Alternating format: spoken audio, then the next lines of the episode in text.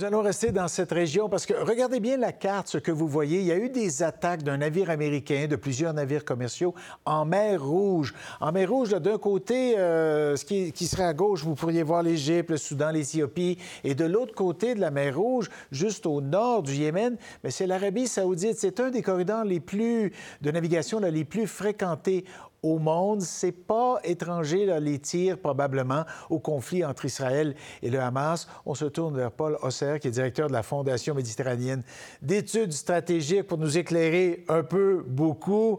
Euh, bonjour, M. Osser.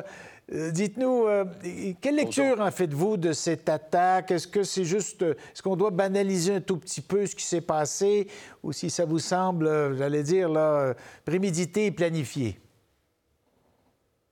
Je pense que c'est euh, bien sûr prémédité par les outils euh, qui ont l'habitude de faire ce genre d'action. Alors, les outils, c'est quoi? C'est une milice dans le Yémen qui, pendant euh, huit ans à peu près, ont été en guerre, dans une guerre civile, soutenue par les Iraniens contre les loyalistes, les forces loyalistes qui étaient, elles, soutenues par l'Arabie saoudite et les Émirats. Et donc c'était une guerre par proxy en fait entre d'un côté l'Iran et de l'autre côté l'Arabie saoudite qui est les Émirats.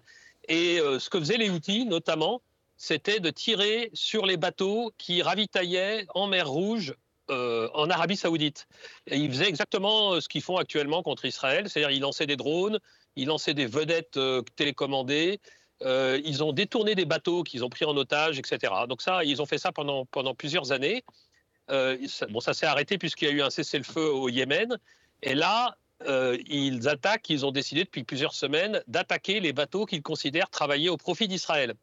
Donc, euh, d'abord, ils attaquent Israël avec des lancements de drones et de missiles sur le territoire israélien, mais ça, ils ont toujours été interceptés, soit par les Israéliens, soit par les Américains. Et puis, ils font donc ce qu'ils ont toujours fait depuis dix ans et qu'ils savent bien faire, ils attaquent le trafic commercial. Et ils le font par des, ils le font par des drones et des missiles. Et c'est ce qu'ils ont fait encore euh, ces derniers jours. Ça n'a pas beaucoup de succès, hein, parce que c'est pas si facile que ça de tirer sur des bateaux. De temps en temps, ça les touche, mais euh, il y a quand même beaucoup de trafic. Et euh, il y a en gros une soixantaine de bateaux qui passent par jour hein, dans, ce, dans ce, la mer Rouge, qui relie le canal de Suez et qui généralement vont en Europe derrière. Et ils en ont touché quelques-uns. Et surtout, ils ont fait une chose assez nouvelle. Ils ont, et on le voit sur vos images.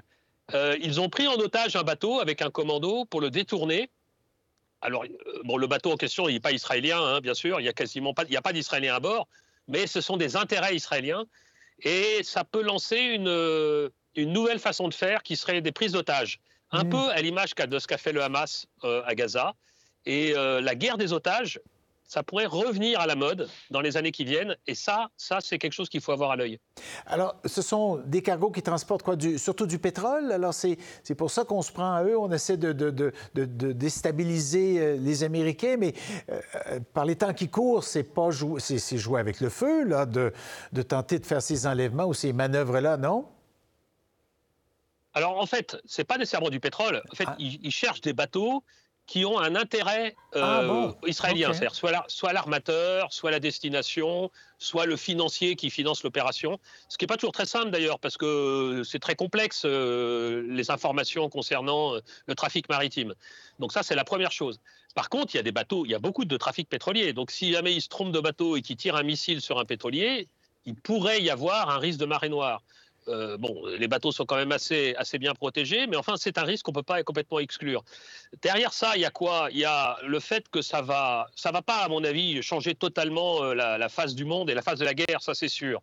C'est un moyen, probablement pour les Iraniens, de maintenir une pression assez discrète par un proxy qui est les outils sur non seulement Israël, mais un peu la communauté internationale, mais tout en restant extrêmement discret, hein, puisqu'ils ne sont pas du tout euh, sur le devant de la scène. Euh, et euh, ça, ça, va avoir l'effet probablement de faire monter les, primes d'assurance pour tous les bateaux qui transitent par là. Il y a quand même 10% du trafic mondial qui passe dans cette zone. Et donc, ça va avoir un impact sur les effets euh, économiques généraux.